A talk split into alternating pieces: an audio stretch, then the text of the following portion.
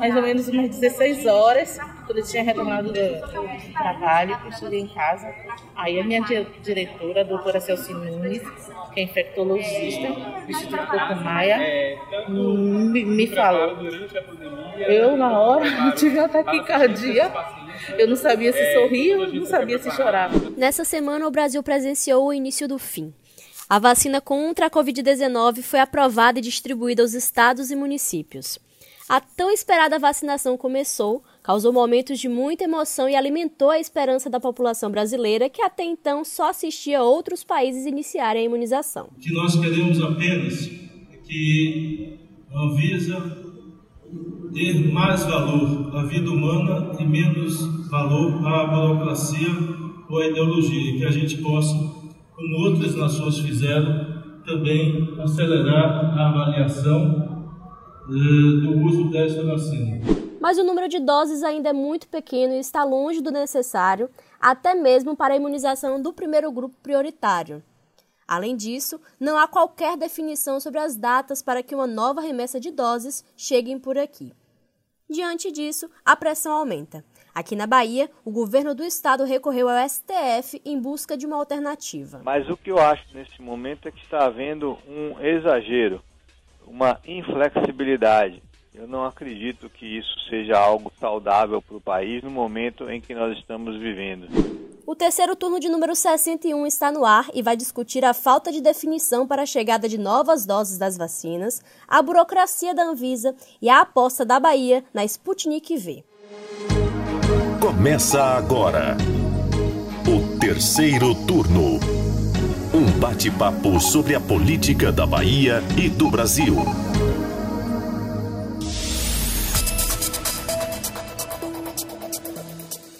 Eu sou Jade Coelho e apresentam comigo o podcast de política do Bahia Notícias os meus colegas repórteres do site Ailma Teixeira. Oi, oi. E Bruno Luiz. Oi, gente.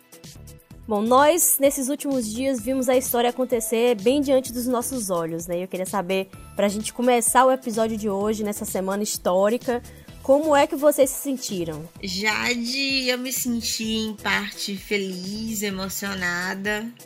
É muito gratificante ver a vacina chegar, ver pessoas serem vacinadas depois de tanto tempo, né? De tanto, tantos episódios tristes que a gente já acompanhou. Mas também fica uma apreensão, porque tem aquele pessoal que de jeito nenhum se compromete a respeitar o distanciamento, a usar uma máscara. E eu tenho medo que essa galera, quando vê que já começou a vacinar, se desligue ainda mais disso tudo, entendeu? E assim, chegou a vacina, mas ainda não tem vacina para todo mundo. Aliás, tem vacina para pouquíssima gente.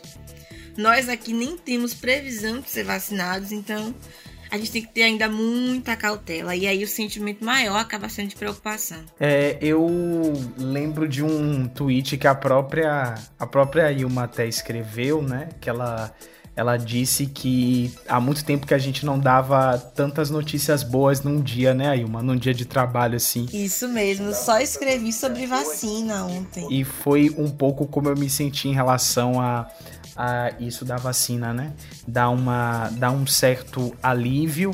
É, como você também falou no início do podcast, já de uma, uma sensação de começo do fim, mas preocupa é, essa, essa situação que a própria Ilma falou e também é, a gente não sabe como é que vai ser esse processo de vacinação, né? Ao que parece, a vacina já começou com um, um, um, um, processo aí de desorganização, de falhas na logística. Nós não sabemos como é que isso vai acontecer ao longo do tempo, então tudo indica que vai ser é, um processo bem tortuoso aí até a gente conseguir uma imunização mais completa. Então acho que a gente ainda vai vai ter muito com que se preocupar, seguir se preocupando com esse assunto. E, e é para ter essa preocupação mesmo, né? Já que a gente não está com vacina e tem que manter essas medidas é, de isolamento, de distanciamento, todas essas medidas sanitárias aí, porque a pandemia ainda não acabou. E eu queria saber como é que você, Jade, também se sentiu. Você realmente viu a história acontecer, né? Você estava lá, viu a vacinação acontecer, a primeira imunizada acontecer. Você que cobriu essa pandemia, você é repórter de saúde aqui no Bahia Notícias, cobriu essa pandemia de perto desde o início. Como foi essa sensação? Olha, Bruno, foi muito emocionante. A gente aprende, né, que a gente não deve se envolver, que deve ficar ali isento, mas num momento como aquele, não teve como não se emocionar, me arrepiei muito. E como você falou, eu acompanho a pandemia desde janeiro do ano passado. Como repórter de saúde, quando o Brasil nem tinha casos ainda, os casos estavam lá na China, eu já acompanhava as coletivas da OMS todos os dias à tarde, atualizava, fazia nota com os novos números, né, na China. E aí depois aquilo foi crescendo, e só no final de janeiro do ano passado é que realmente virou pandemia, né? E você a gente passou por todo aquele caos no início da pandemia, os meses de março, abril, maio, com aquela indefinição, a gente não conhecia direito, não sabia com o que, que estava lidando. E poder presenciar o momento que foi a terça-feira, a vacinação chegar aqui pra gente, para os baianos, no santuário da Santa Dulce dos Pobres. Nossa, foi uma, uma sensação assim inexplicável. Fiquei muito honrada de poder participar disso, de ver a história acontecendo ali. Mas a gente também tem que continuar fazendo alertas, né? Porque a pandemia não acabou. Inclusive, a vacina mal chegou e uma nova crise da vacina já está prevista para os próximos dias, né? Eu só queria aproveitar já, antes de você entrar no assunto, né?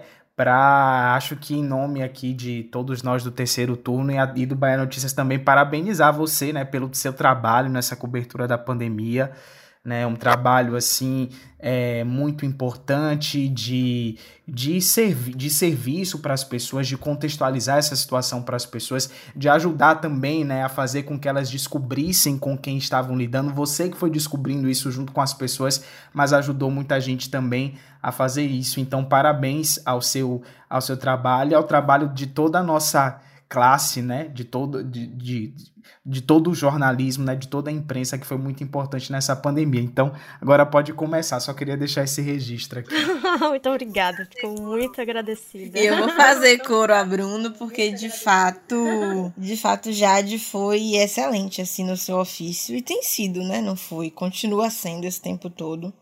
Porque todo mundo acaba cobrindo um pouquinho de saúde, de coronavírus, mas ela é a repórter de saúde do site. Então, a demanda é muito grande e você tem dado conta muito bem aí para esclarecer a gente sobre esse assunto que não é simples, né? E nem é fácil de ser lidado.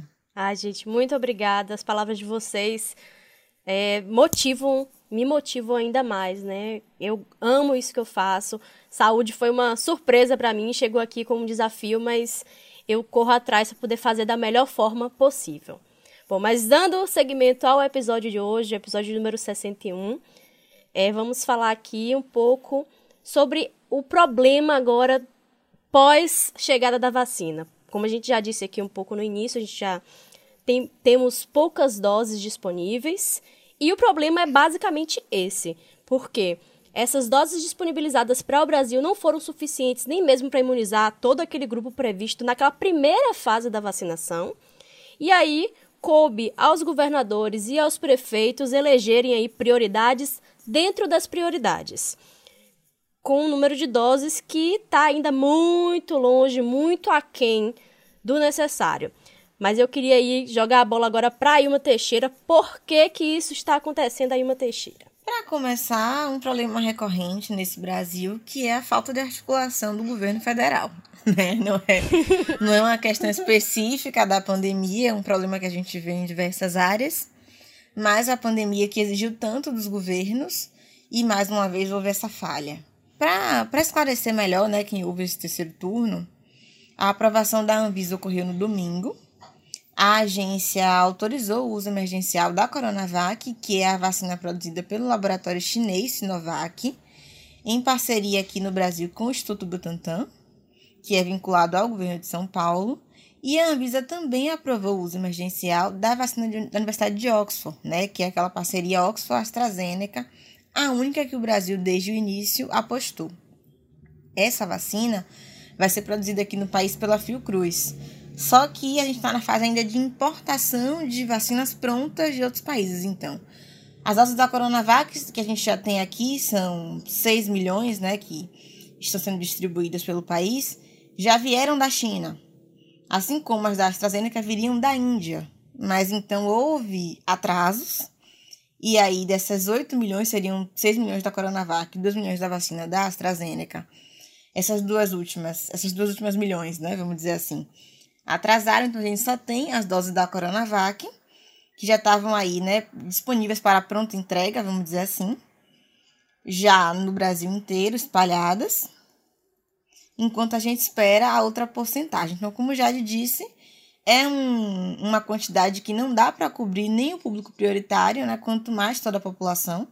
Portanto, eles elegeram seus pequenos grupos. Aqui na Bahia, por exemplo, os municípios, cada um vai, vai definindo seu grupo, mas uma ordem geral é sempre parte dos profissionais de saúde, né, aquele grupo que está especificamente ali dedicado ao combate ao coronavírus, e os idosos em instituições como abrigos.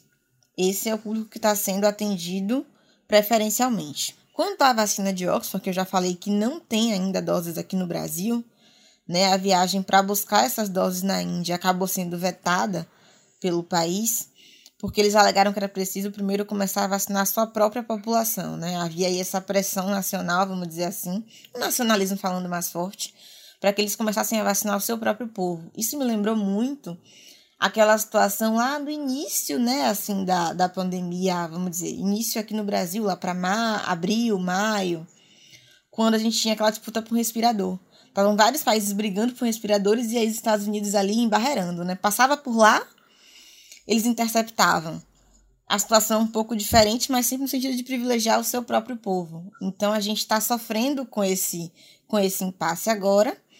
Mas algumas informações mais recentes, já publicadas pelo portal UOL, dão conta de que a Índia já programa a exportação da, da vacina da, de Oxford AstraZeneca para alguns países. No entanto, o Brasil não está na lista. Então a gente ainda tem esse problema aí diplomático, né, de ordem de ordem do governo federal mesmo, para poder resolver e tentar garantir que o Brasil receba, num, num prazo ágil, essas doses da vacina. Oi, gente, como a produção tá a todo vapor, vamos ter atualização essa semana. Que a gente não tinha previsão de receber as vacinas de Oxford, mas o jogo mudou. Nesta quinta-feira, o governo indiano informou que vai sim enviar as primeiras doses compradas pelo governo federal a gente não sabe dizer se eles vão enviar as 2 milhões de doses que foram compradas inicialmente, mas confirmaram sim o envio de alguma remessa, então a gente agora tem que esperar. Acho que nas próximas semanas já teremos aqui no Brasil algumas doses dessa vacina. É, mas a verdade é que a vacina agora virou bem mais precioso e procurado no mundo inteiro, né? Todo mundo entrou nessa disputa aí pela vacina, porque todo mundo quer, quer imunizar as pessoas, quer tentar retomar a normalidade, retomar as atividades econômicas. É, e enquanto todo mundo ali foi para essa corrida para tentar garantir o máximo de doses de vacina possível, o governo brasileiro apostou apenas na de Oxford, na vacina de Oxford, e enquanto os outros países compraram de vários fabricantes. Né? E o governo federal, que há alguns meses disse que não adquiriria a vacina que o próprio presidente associou ao governo de São Paulo, acabou se rendendo e foi a Coronavac que, me, que acabou sendo a única já disponível e a primeira a ser distribuída. Olha só que ironia, né? O presidente Bolsonaro disse que é, ninguém ia tomar a vacina chinesa do Dória, ninguém ia comprar essa vacina e no fim das contas é a que acabou sendo distribuída aqui pelo Brasil. Só que a quantidade, como a própria Ailma lembrou, é uma quantidade muito pequena, né, perto do que é, é necessário. Pois é, isso. Aqui na Bahia, a gente recebeu nessa primeira leva né, da Coronavac é, 376 mil doses e o próprio secretário de Saúde do Estado, Fábio Vilas Boas, sinalizou que isso cobre cerca de 2% da população. E a previsão é de que nessa semana mesmo essas doses devem ser aplicadas e devem acabar. E a gente grava o terceiro turno na quarta-feira, e isso ainda não ocorreu. Lembrando que metade dessas doses, dessas 376 que a Bahia recebeu, elas estão armazenadas porque são necessárias duas doses da vacina para cada pessoa para que a vacina realmente seja eficaz. E agora, para que uma nova leva de doses sejam disponibilizadas, vai ter que ter todo aquele processo da Anvisa, né? Ele vai ter que ser repetido. E assim, é um processo longo, cheio de etapas, que obviamente vai ser mais célere porque já houve uma aprovação, então a Anvisa afirma que não pretende repetir procedimentos que já foram, vamos dizer, avalizados, né? Mas algumas coisas precisarão sim ser analisadas mais uma vez, e aí tem esse processo longo que a gente já acompanhou uma vez para acontecer de novo. Só para recapitular um pouco para vocês, é, a Fiocruz recebeu o ok né, para realizar os testes clínicos aqui no Brasil em junho. O Butantan foi logo depois, em julho. Nessa época, eu lembro que a gente ouvia muito dizer que a vacina de Oxford era mais adiantada, né? Depois as outras acabaram acompanhando ela, da Pfizer, da Moderna, foram passando na frente, mas era um momento em que se tinha muitos olhos ali em cima, porque se apontava muito com uma vacina que estava com o desenvolvimento mais, mais avançado, que prometia de fato sair na frente. E aí, em outubro, tanto a Fiocruz, que vai desenvolver a vacina de Oxford aqui no Brasil, quanto o Butantan, da Coronavac, entregaram à Anvisa o primeiro pacote com outros dados sobre os resultados preliminares dos seus estudos. E isso, claro, só foi possível porque a agência mudou seu protocolo né, e adotou o procedimento de submissão contínua, que permite verificar os documentos à medida que eles se tornam disponíveis. Então, ao invés de esperar que toda a documentação fosse entregue para então começar a análise, a Anvisa vai analisando ao longo do processo. Isso facilitou bastante para que a gente tivesse aí, como os outros países também tiveram, né, aprovações em tempo recorde, já que o período realmente exige esse trabalho em caráter emergencial. É, e uma etapa muito importante, né, que foi a etapa seguinte, é aquela da inspeção. Os técnicos da Anvisa eles viajaram para a China, né, visitaram as fábricas dessas fabricantes de vacinas para poder analisar uma série de, de processos, de critérios. É, foi lá no fim de novembro o processo na Sinovac, e aí eles analisaram pontos como o sistema de gestão de qualidade da farmacêutica, um gerenciamento de risco, de documentos e o plano mestre de validação e a verificação de boas práticas de fabricação da vacina, que é a etapa, vamos dizer assim, é o ponto mais importante. E em dezembro foi a vez da AstraZeneca passar por esse processo, que a fábrica também fica lá na China. E aí foram avaliados cada um desses pontos que eu acabei de falar. E eles também observaram as instalações produtivas destinadas à produção do insumo farmacêutico ativo, IFA. Essa é uma matéria-prima de fabricação das vacinas que a gente está vendo muito aí no noticiário, né? Porque ela está sendo protagonista agora de um problemão. O que está acontecendo? Para fabricar as vacinas aqui no Brasil, tanto o Butantan quanto a Fiocruz, cada um aí no seu estilo de vacina, porque são vacinas diferentes, né? Com tecnologias diferentes, mas eles precisam desse ingrediente que vem da China. Só que, o que, que acontece? A China é um país que o presidente Jair Bolsonaro, os filhos dele e, inclusive, e também membros do governo é, atacaram de várias formas, de todas as formas possíveis, né? Desde o início da pandemia, sugerindo aí vários absurdos em relação à China. E aí, em meio a isso, a gente agora está meio que refém da boa vontade e torce para que a China tenha uma memória curta, possa esquecer esses episódios, né? E libere o ingrediente para a gente. Bom, mas voltando aqui ao assunto principal, que é esse procedimento todo da Anvisa, vale a gente lembrar que foi lá em 21 de dezembro que foi publicada a certificação de boas práticas de fabricação da Sinovac e a AstraZeneca foi no dia 23, logo depois. No dia 8, a Anvisa recebeu os pedidos de autorização temporária de uso emergencial dessas vacinas do Butantan e da Fiocruz. O prazo de análise dos pedidos era de 10 dias e isso ocorreu em 9.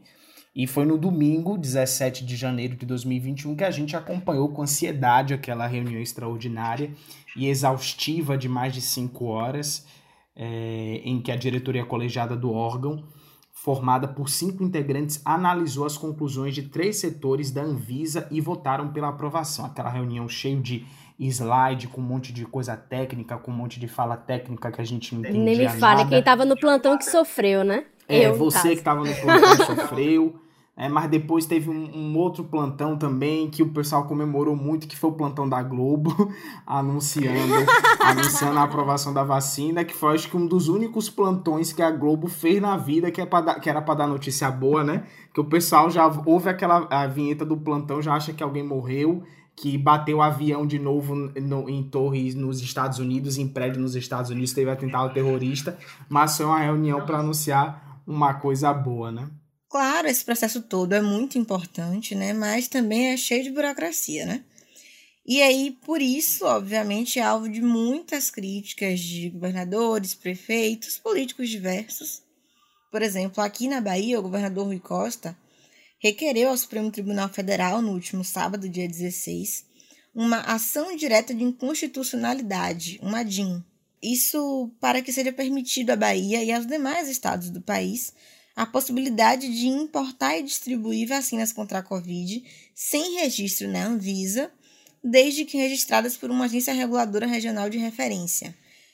Isso ele tá, né, de, é um documento, é um pedido, um pleito de fato à justiça, mas é também uma coisa que a gente ouvia há meses atrás, quando nem se tinha pedido emergencial para que a Anvisa é, liberasse a aplicação de vacina aqui, muitos políticos reclamando da demora da burocracia, e querendo exigir que a Anvisa aprovasse um uso emergencial aqui no Brasil até dois dias depois que qualquer outra agência reguladora de credibilidade tivesse aprovado. Então foi uma discussão que não é nova. Mas o governo da Bahia, vamos dizer, oficializa nesse momento, né? Já que eles estão tentando aí obter doses da vacina Sputnik V. A Procuradoria-Geral do Estado da Bahia, ela quer tornar inconstitucional, parcialmente inconstitucional, o artigo 16 da medida provisória 1026 de 2021, que é o artigo que diz que você pode comprar vacinas é, sem registro da Anvisa desde que elas tenham sido aprovadas por agências reguladoras de cinco países, entre eles as agências dos Estados Unidos e da é, União Europeia. A PGE acredita, né, sustenta que esse artigo da medida provisória é inconstitucional porque ele, porque ela é, limita, né, a quantidade de agências, são cinco agências, e eles questionam quais são os critérios, né, para você determinar que agências são essas, se há outras ao redor do mundo que são registradas, por exemplo, pela organização, são certificadas pela Organização Pan-Americana da Saúde. Eles até citam um exemplo aqui de países sul-americanos, como a Argentina e o Paraguai, que já autorizaram o uso emergencial da Sputnik V. Então, a partir disso, né, dessa argumentação, a PGE solicitou uma medida cautelar para que qualquer vacina que tenha sido é, autorizada por uma agência sanitária certificada pela OPAS, caso da Sputnik V, possa é, ser comprada sem a autorização, sem essa certificação aqui da Anvisa. É, a pressão está aumentando, né? E a tendência, infelizmente, é que aumente ainda mais com essa indefinição toda que a gente está acompanhando aí. E vai haver, é, logo em breve, né? Um problema maior, porque vai ter um intervalo largo de tempo entre essa parte da primeira fase da campanha e a distribuição de um segundo lote de vacinas. Inclusive, é, eu conversei com o secretário de saúde de Salvador essa semana que teme um pouco por, por essa logística e como vai ter que se organizar, porque vão misturar um pouco as fases e a prefeitura tinha um plano bem estabelecidinho ali, agora essa, essa indefinição bagunçou um pouco, a gente vai acompanhar os próximos capítulos, né? Mas falando a nível de Bahia, é, o governo do estado aposta muitas fichas na vacina russa, né, Sputnik V. Isso mesmo, né? Por aqui o governo tem um contrato de prioridade para receber até 50 milhões de doses dessa vacina, ou seja, um, é um contingente realmente, uma quantidade, melhor dizendo, realmente significativa nesse momento mas a Anvisa rejeitou o pedido inicial de uso emergencial dessa vacina aqui no Brasil. Eles estão aguardando mais documentos para analisar essa liberação novamente e aí, enfim, dar um novo aval. Em entrevista à CNN no início da semana, o presidente da Anvisa, Antônio Barra Torres, disse que a restituição do pedido aconteceu porque os testes clínicos da Sputnik V no Brasil ainda não foram iniciados e que esse processo de aprovação poderá iniciar assim que essas pesquisas também forem iniciadas. Inclusive, isso é até uma crítica do secretário de Saúde aqui da Bahia, Fábio Vilas Boas, que ele reclama que se a Anvisa nem vai esperar concluir os estudos, por que então esperar que eles comecem para dar essa aprovação? Ele não vê lógica, não vê sentido nesse momento que é tão emergencial atrasar, né, entre aspas, a aprovação dessas doses aqui para o país. Em meio a tudo isso, O laboratório brasileiro União Química, lá de Brasília, também tem um acordo de exclusividade com o Fundo Russo de Investimento Direto para a produção e distribuição dessa vacina russa para o Brasil e outros países da América Latina. Né? A União Química é, espera receber da Rússia 600 mil doses em janeiro, 3,4 milhões em fevereiro e 6 milhões em março. No entanto, o laboratório avisa que, se a Anvisa demorar muito na aprovação, vai exportar essas doses.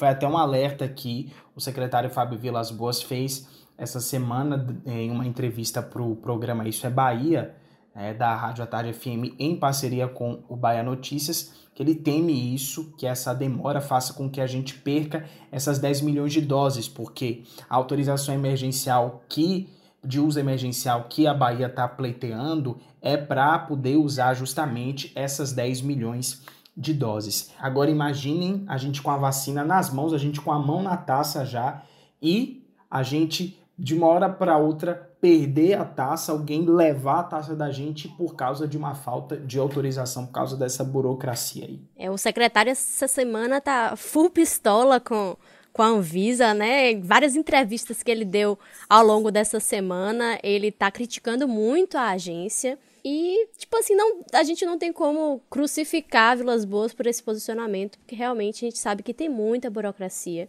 Ele, nessa quarta-feira, deu uma entrevista ao Bahia Notícias no Ar, da Rádio Salvador FM, que ele falou, né, que é importante que os países tenham uma agência reguladora muito criteriosa, como é a Anvisa, mas que ele vê na, na nesse posicionamento tomado muito exagero. Então, fica aí, né? A posição do secretário. Mas, só para finalizar essa parte aqui, para a gente seguir adiante, só queria sinalizar sobre a eficácia da Sputnik, né, que segundo os dados divulgados pela farmacêutica Guimaleia, que foi quem desenvolveu, é de 91,4% e isso é um índice muito bom. É, e é um índice tão bom, né, que o prefeito Bruno Reis já sinalizou que também tem interesse em adquirir a Sputnik, caso o governo tenha é, êxito na ação no STF, né? O prefeito Bruno Reis que também aí já demonstrou preocupação com essa questão das poucas doses disponíveis de vacina aqui no Brasil, então também quer se adiantar aí já para poder ter é, mais é, vacina disponível para imunizar a população. Ele disse que que justamente que essa vacinação precisa ser acelerada e apoiou a ação do governo para que a Sputnik possa ser distribuída no Brasil. Bruno inclusive ofereceu recursos da prefeitura de Salvador para a aquisição das doses é, vale lembrar que a prefeitura tem 80 milhões de reais em caixa disponíveis separados para comprar vacinas de outras fabricantes. Ainda falando desse cardápio de vacinas que está disponível, tem uma que é a menina dos olhos de ouro do prefeito de Salvador, Bruno Reis, que é a vacina da Janssen Silag, que é o laboratório da Johnson Johnson, né, o braço farmacêutico da Johnson Johnson. Ele diz que essa é a vacina ideal porque é uma vacina que você só precisa aplicar uma dose e também ela pode ser armazenada a temperaturas que é, são compatíveis com a rede de freezers aqui da, da, da rede municipal de saúde. Né? Então você não precisaria, como a da Pfizer, comprar muitos ultra freezers, armazenar a temperaturas de menos 70 graus.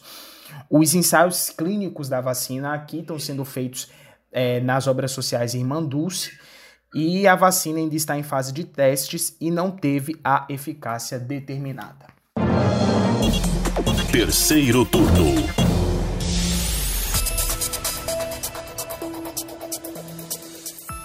Bom, com isso a gente vai ficando por aqui. Muito obrigada a você, ouvinte do terceiro turno, e aos meus colegas Ailma Teixeira e Bruno Luiz. Até a semana que vem. Até mais, pessoal. Por favor, continuem se cuidando. Isso é tudo, pessoal. Tchau, tchau. a gente sempre quer que você conte pra gente o que, que você achou do terceiro turno de hoje. Manda uma mensagem pro Twitter do Bahia Notícias ou poste o seu recado usando a hashtag terceiro turno BN em qualquer uma das redes sociais. O programa é gravado das nossas casas e tem a apresentação dos repórteres Jade Coelho, Bruno Luiz e Ailma Teixeira. Os áudios utilizados são do Bahia Notícias e da Salvador FM. A edição de som é de Paulo Vitor Nadal e o roteiro de Jade Coelho. Você ouviu o terceiro turno, o seu podcast semanal sobre a política da Bahia e do Brasil.